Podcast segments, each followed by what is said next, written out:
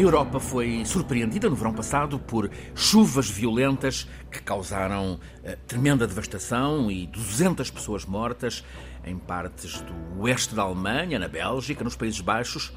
Agora, com muito inverno ainda pela nossa frente, será que há o risco, risco sério de a emergência climática nos confrontar com chuvas e cheias, outra vez assim terríveis? E que meios é que temos para, pelo menos, não sermos surpreendidos. Portanto, que meios é que temos para prever o risco de inundação? E mais ainda, que possibilidades é que temos para antecipar a frequência de episódios violentos de chuvadas com risco de inundações. Este é o tema central desta edição da Escala do Clima. Este é o 15º episódio.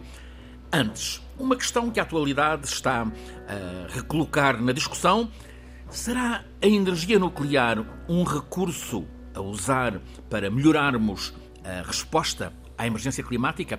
Professor Filipe Duarte Santos, eh, a necessidade de descarbonizar, a escassez de alguns recursos, recursos naturais, o aumento do preço da energia elétrica e do gás, o desenvolvimento complexo das energias renováveis, talvez demasiado lento, tudo isto junto eh, deve levar-nos a esse cenário de reconsiderar o uso eh, da energia nuclear ao longo de tantos anos tão diabolizado? Talvez seja interessante mencionar que a humanidade e a civilização que nós agora temos depende extraordinariamente eh, do consumo eh, intensivo de energia. E esse consumo intensivo de energia aumentou realmente de, uma forma impressionante porque desde 1880, uhum. uh, considerando o ano 1880 e 2019. Não chega ao século e meio? Uh, nós tínhamos, em 1880, tínhamos um consumo de 20 exajoule. Exajoule é um palavrão, mas exa significa 10 levantada 18 joules, portanto são uh, 18 zeros. Uhum. Um, e atualmente são 584 exajoules.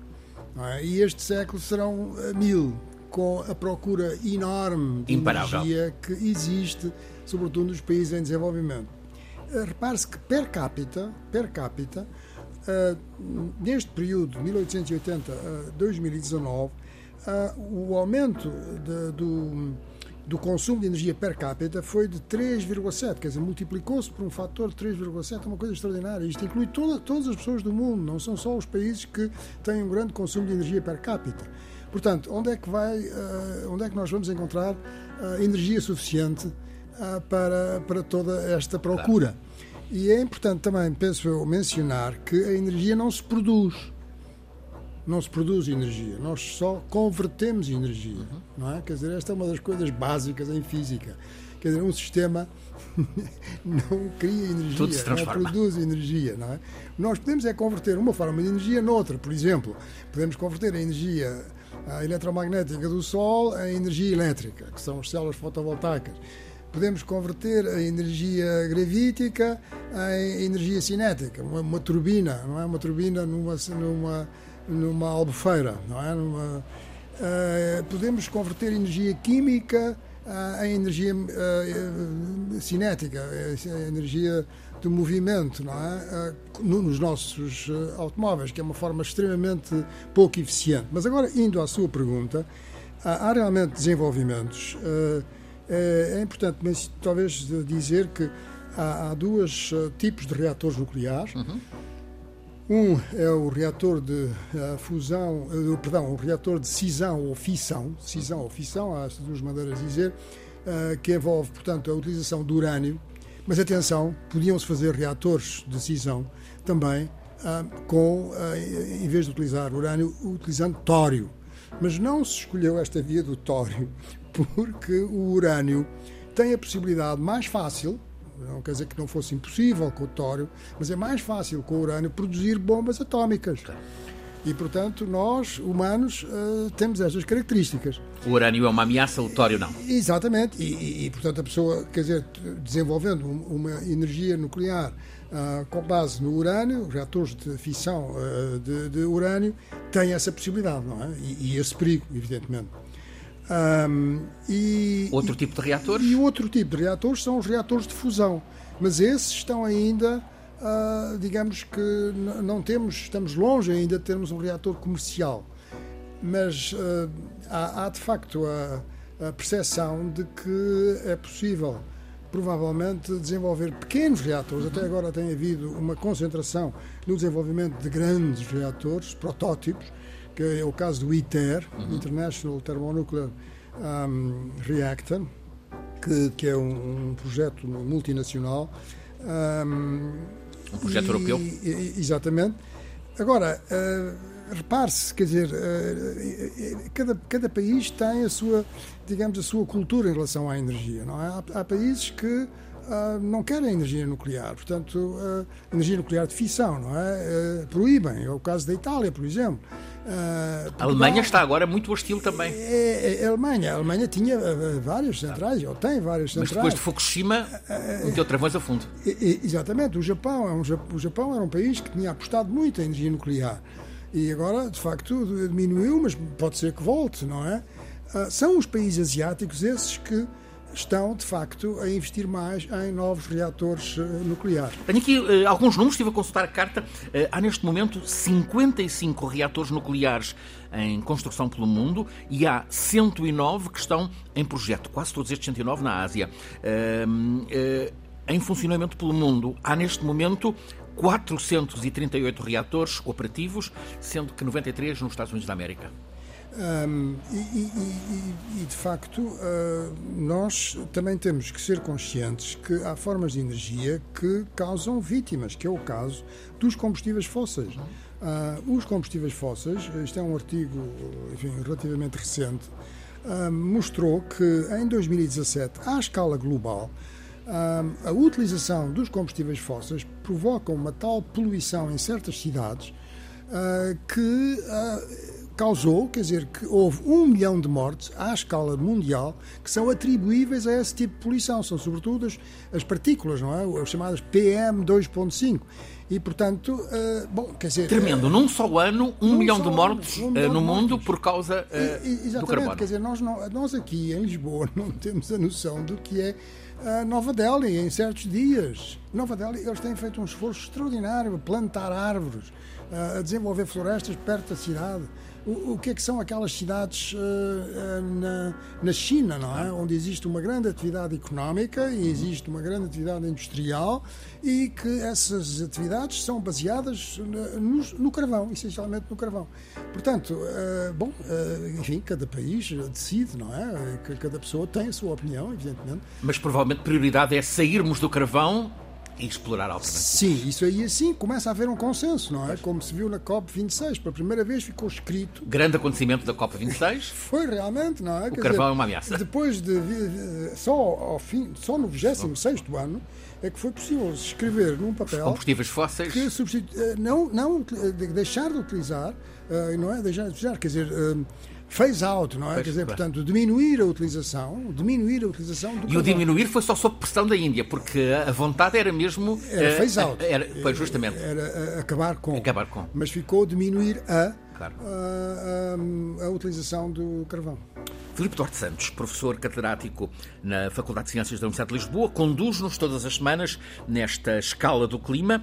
Hoje voltamos-nos para impactos das alterações climáticas traduzidos em risco de cheias.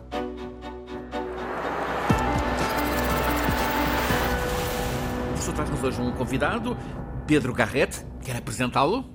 Sim, eu tenho todo o gosto nisso. Uh, eu conheci o Pedro já há bastantes anos, exatamente não, me lembro exatamente do ano. O, o, Pedro é engenheiro do ambiente, está a terminar o seu doutoramento e tem dedicado há, há cerca de 20 anos, tem uma uhum. carreira científica de cerca de 20 anos, com vários trabalhos científicos publicados e tem dedicado grande parte da sua atividade científica à questão uh, das, dos, uh, das inundações de, uh, e de, também de, em cenários de, de alterações climáticas.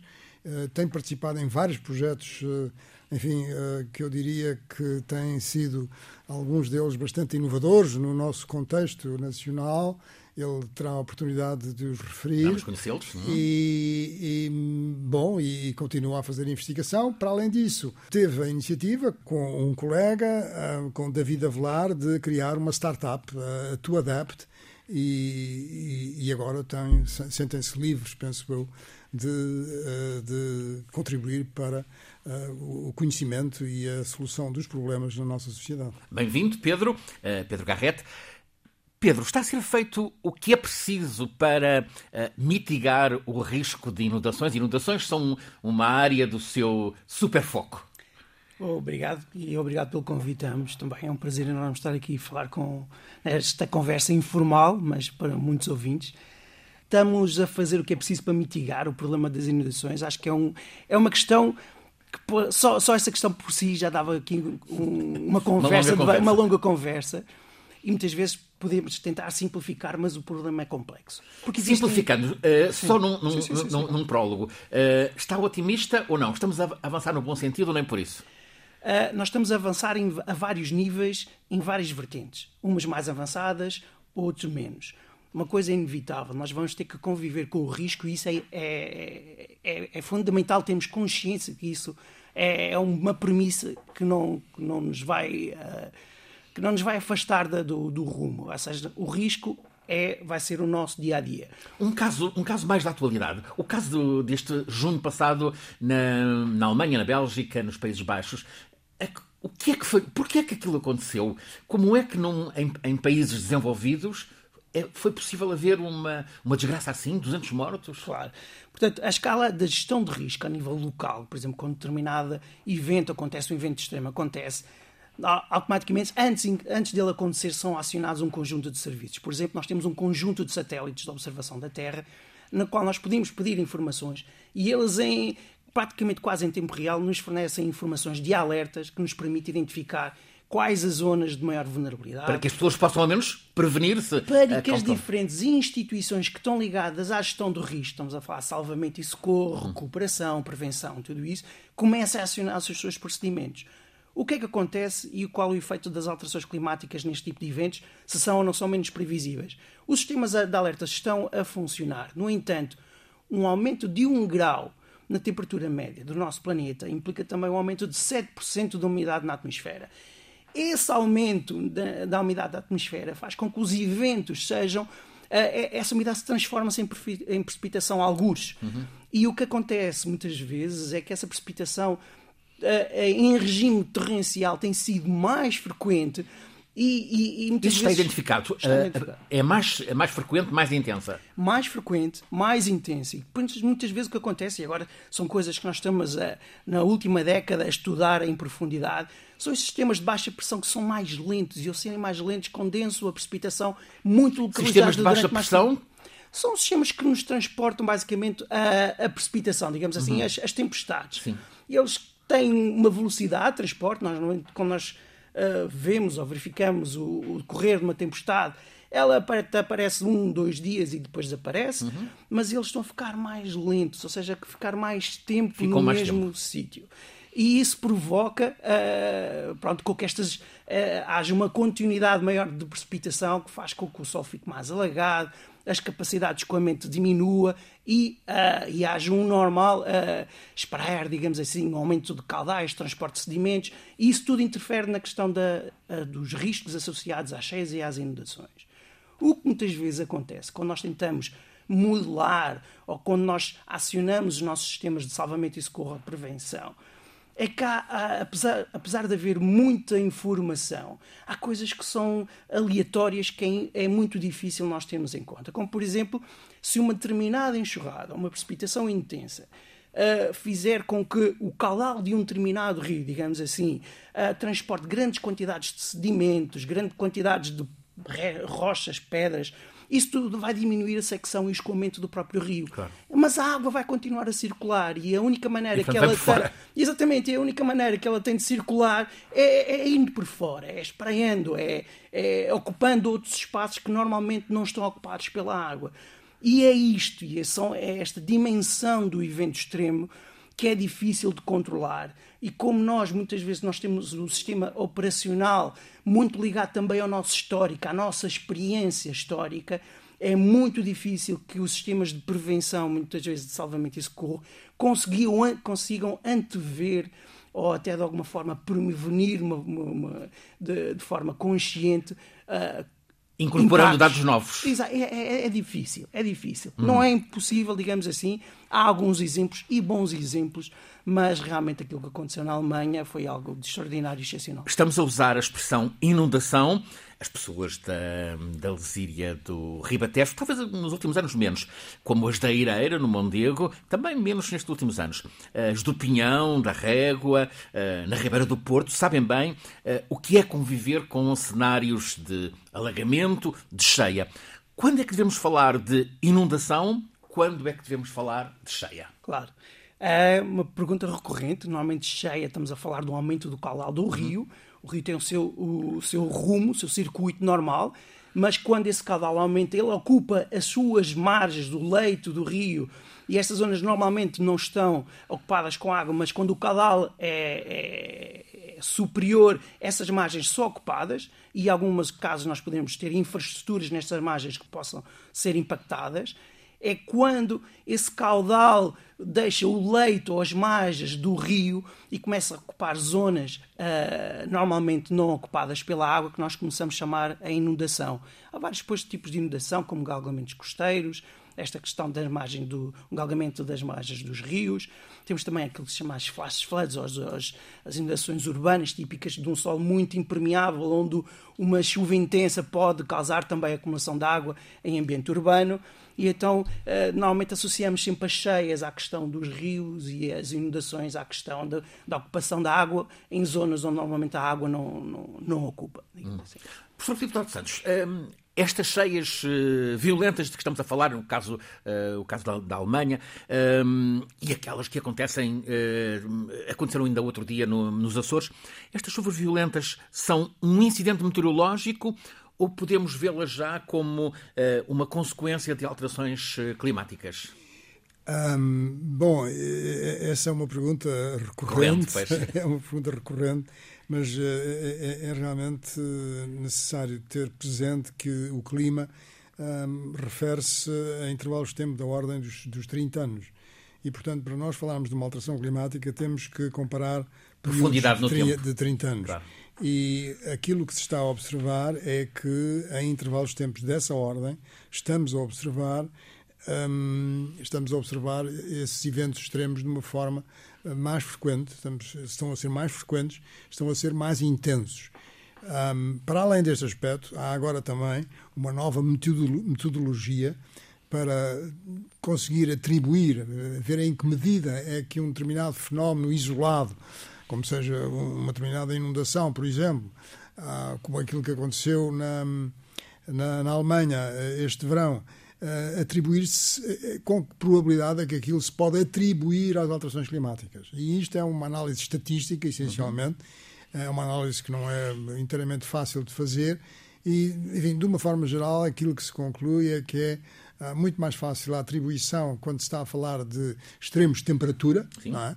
Ah, que é, digamos, aquilo que caracteriza é a principal característica deste tipo de alterações climáticas antropogénicas e uh, depois tudo o que é relativo à água, já a atribuição é, é mais difícil. Temos que ver uh, todo, todo, todo o historial, uh, toda a estatística desses fenómenos para chegar então um, a uma conclusão. Mas, de qualquer modo, estão-se a observar, e o último relatório do, IPCC, publicado em agosto deste ano, uh, foi muito enfático neste aspecto, estão-se a observar com maior frequência uh, fenómenos uh, meteorológicos extremos, incluindo as tais inundações. Também penso que é importante mencionar que estas inundações são, em geral, mas isto aqui é, é preciso ter muito cuidado, em geral, mais frequentes no centro e no norte da Europa do que no sul da Europa. Uhum. Mas no sul da Europa também ocorrem e podem ser extremamente destrutivas. É? Mas digo eu, uh, no, no, centro e no norte uh, estão mais frequentemente uh, um, confrontados com essa eventualidade. Ao hum. passo que nós, no Sul, estamos mais frequentemente confrontados com a, com a eventualidade da seca. Exatamente. E, sobretudo, isso é perigoso quando há a combinação da seca e da, hum, das secas e das ondas de calor. Em Portugal, hum, quem viveu os anos 60 do século XX tem memória, pelo menos, das consequências de um dilúvio que, que, que, desabou sobre Lisboa na noite de um sábado, 25 de novembro de 1967. Nas imagens nos jornais, na televisão, eh, era a RTP, vimos, por exemplo, um autocarro de dois andares só com o piso de cima de fora, isto em plena Praça de Espanha, frente à Gulbenkian. Vimos carros a navegar como se fossem barcos na estrada de Benfica. Eh, e esse é o lado, vamos chamar-lhe, leve da coisa. A grande tragédia foi em volta de Algés, Cruz Quebrada, em Odivelas, Olival Basto, em Alhandra, em Vila Franca de Xira, enfim, em suma, em lugares na cintura de Lisboa.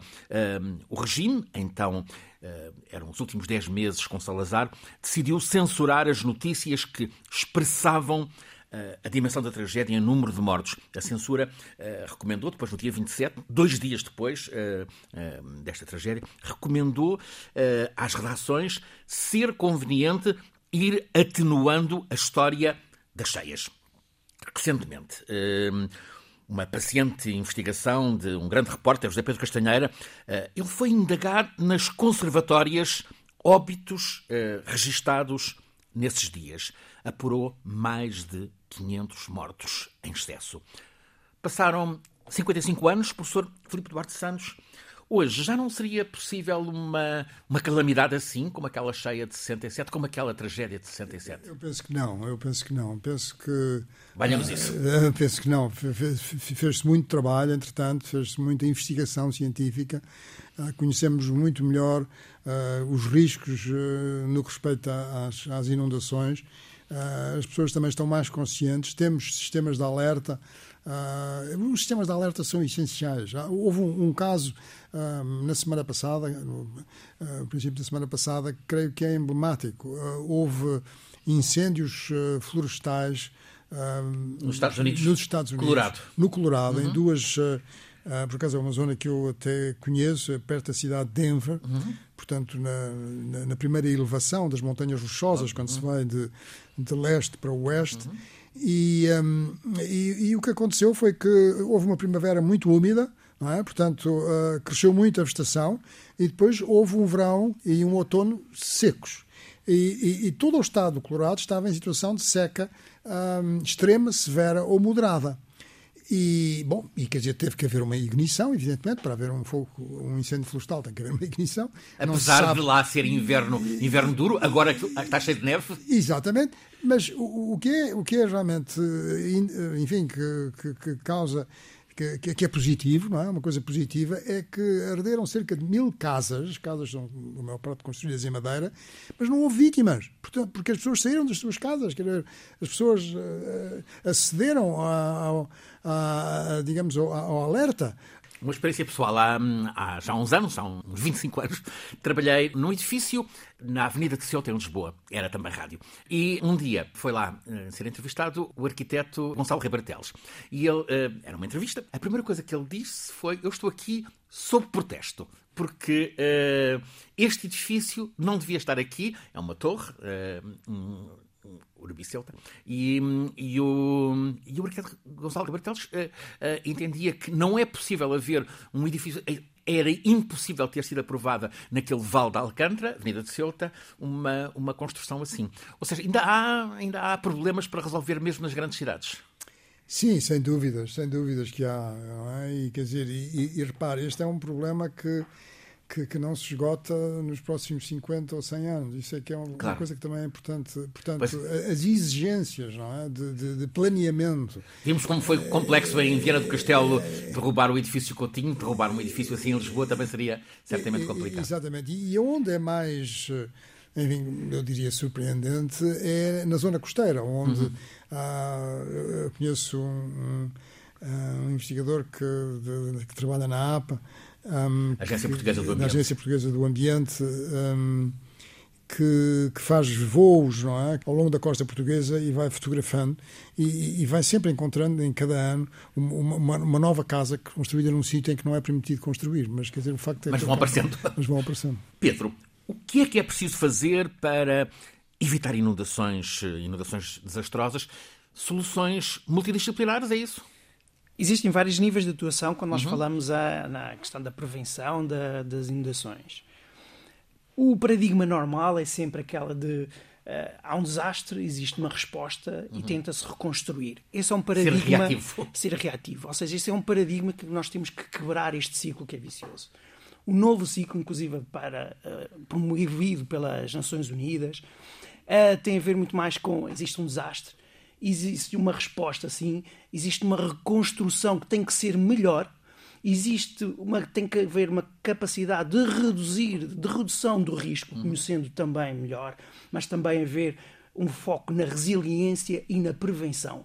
Portanto, nós, um paradigma antigo, tornámos-lo ainda muito mais complexo do que isso.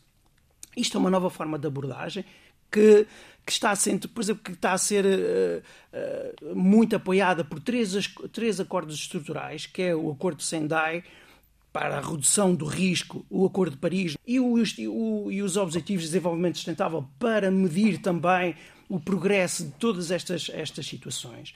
E o que é interessante é que um problema que muitas vezes é local tem que ser resolvido não só à escala local, mas tem que haver um movimento global também para o tentar suportar e resolver. Porquê?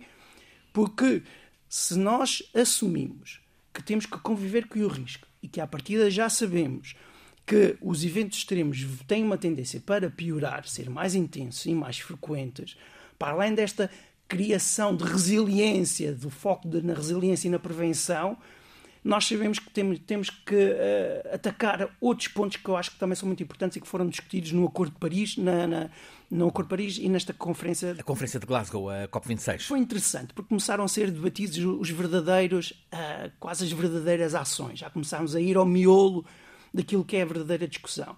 E esta discussão à escala global, na minha, na minha opinião, tem que.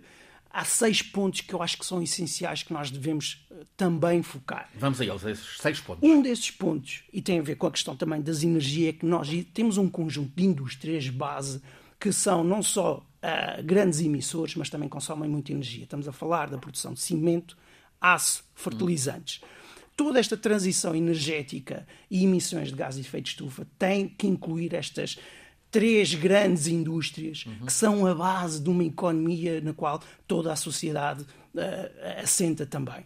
Portanto, sem resolver este problema, que é também um problema tecnológico, iremos continuar a emitir gás de efeito de estufa e a agravar todos os outros problemas uh, que causam os desastres naturais. Por outro lado, é preciso também ter um, em consciência algo que é muito importante que é os países em desenvolvimento, uhum. uh, há muito que reclamam, isto foi acordado no Acordo de Paris, uh, os 100 mil milhões de ajudas para a adaptação e mitigação das alterações climáticas, ok? Dotar os países em desenvolvimento da capacidade de fazer uma transição energética, de estar melhor adaptado aos extremos, é fundamental para que não haja umas crises sociais. Uh, é do interesse dos países, é do interesse avançados, dos países avançados. vanguardas. É, sem dúvida. Caso contrário, eles vão sempre optar por tecnologias provavelmente mais poluidoras e então não estão a contribuir para o bem comum, para aquilo que são as emissões de gases de efeito de estufa. É como a pandemia, se não há vacina para os países do Sul, eh, ela continua a chegar cá. Exatamente. Temos de tornar claro outra coisa. Nós estamos a subsidiar, do ponto de vista global, em 11 milhões de dólares por minuto a indústria dos combustíveis fósseis. O preço dos o carvão, do, do, do, petróleo, está a ser altamente subsidiado por fundos de pensões, por investidores, por tudo isso. 11 milhões de dólares por minuto. E isto uh, não só mascara o preço real do, do custo do, dos combustíveis, digamos assim, desta indústria, como também sabemos que esta indústria não inclui as externalidades, ou seja, os impactos associados a esta indústria, e portanto, muitas vezes, quando comparamos o preço das renováveis com o preço da, da, dos combustíveis fósseis, digamos assim, não é uma comparação justa, dado este nível gigante de, de, de subsídios que está a ser implementado nesta indústria.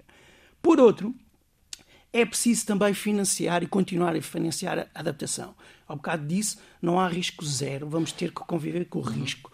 A adaptação, nas suas diferentes vertentes, muitas vezes nos estudos que Portugal é pioneiro na, na, na adaptação às alterações climáticas, por exemplo, a nível municipal, municipal traz muitas das vezes uma melhoria significativa da qualidade de vida. Porquê? Porque os ecossistemas já encontraram muitas vezes as soluções que são necessárias para lidarmos com um conjunto de problemas e é um voltar a, a, ver, a ver uma conexão com, com os ecossistemas, com, ambientes, com os ambientes naturais, que nos trazem benefícios não só práticos quando nós estamos a lidar com eventos extremos, mas também depois até do ponto de vista da saúde humana, não é? Eh, os, os ambientes urbanos, hoje já existe muito o conceito de cidade esponja, que está a ser cada vez mais alargado, e este conceito é uma reconexão com uh, os sistemas naturais e os serviços que eles naturalmente já nos oferecem.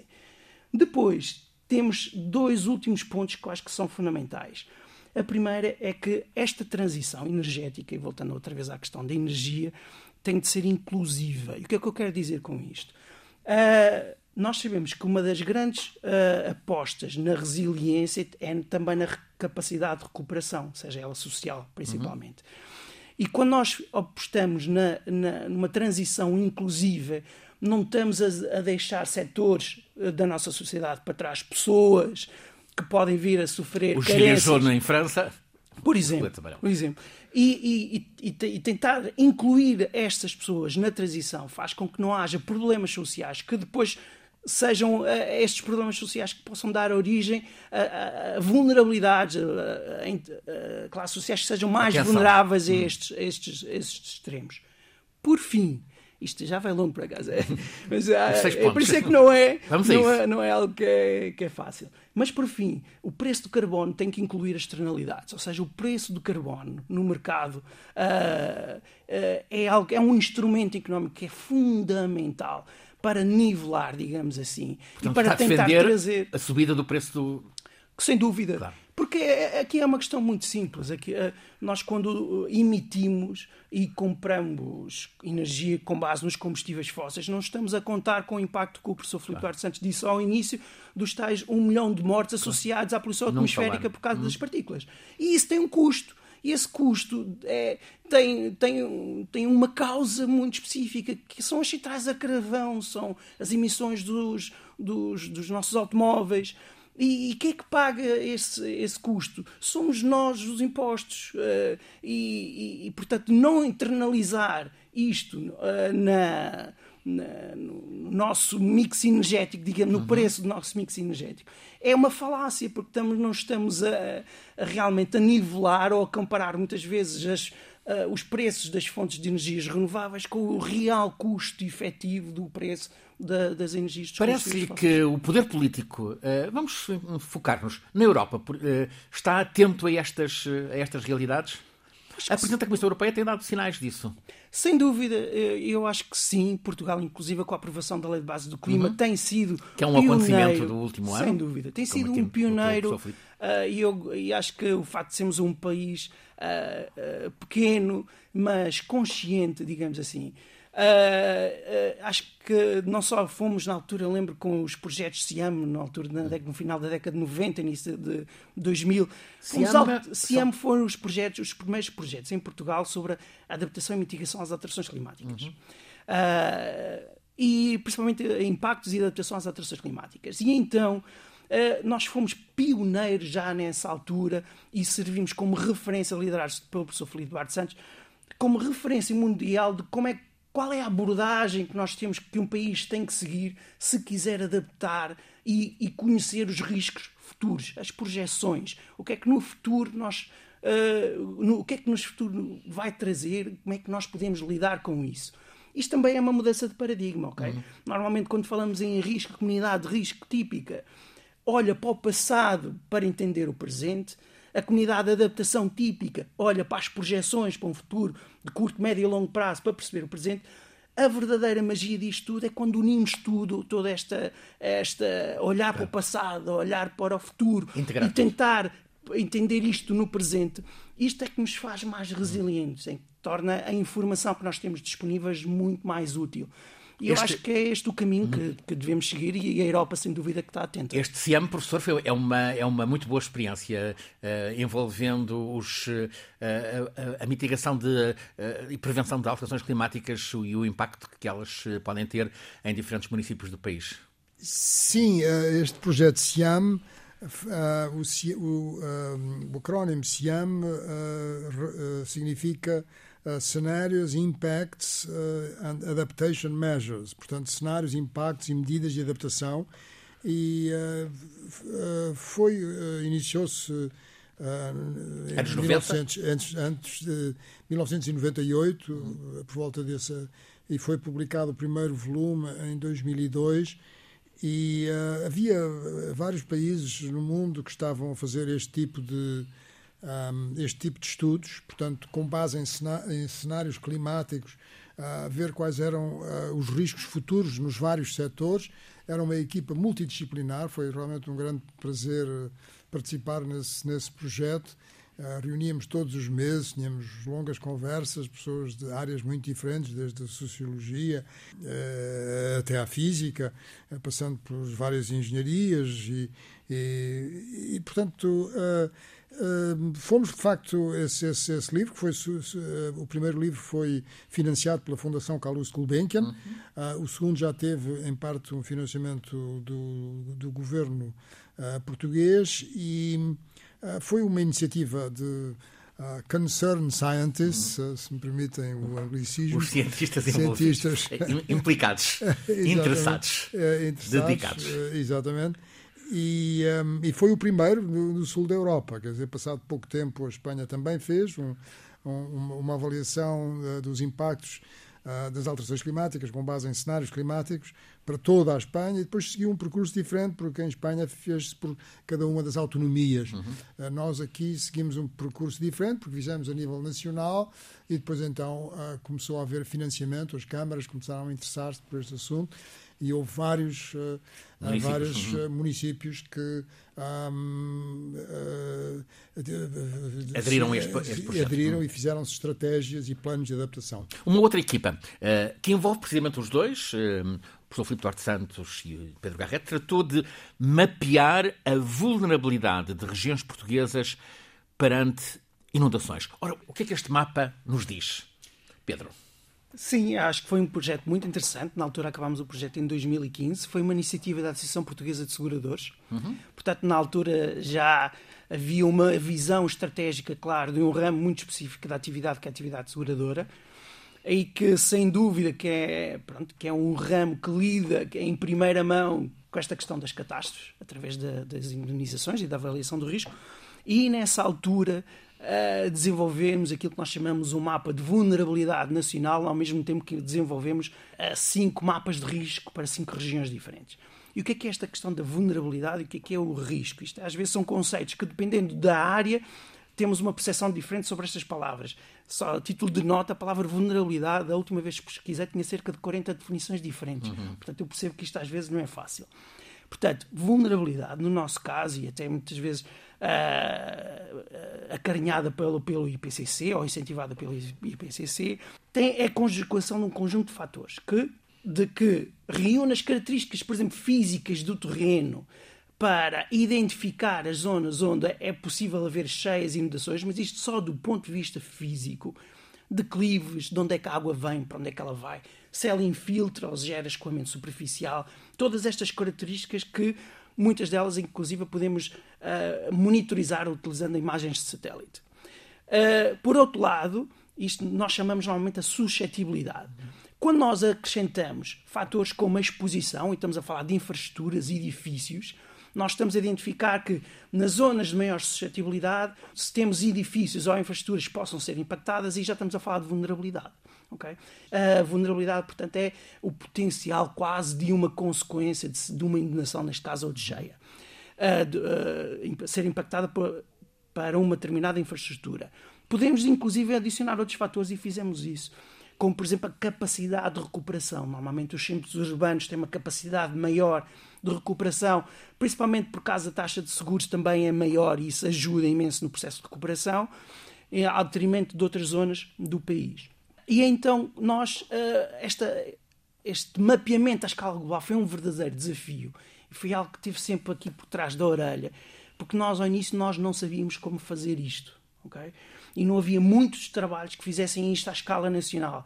Foi preciso reunir uma equipa que eu achei extraordinária, de, de, de, áreas diferentes, Luís Dias, Nuno Grosso, Rita Jacinto, comigo também, para pensar isto um bocadinho fora da caixa e tentar perceber com, os, com as ferramentas que nós temos hoje disponíveis, será que é possível fazer isto com esta resolução espacial e esta escala?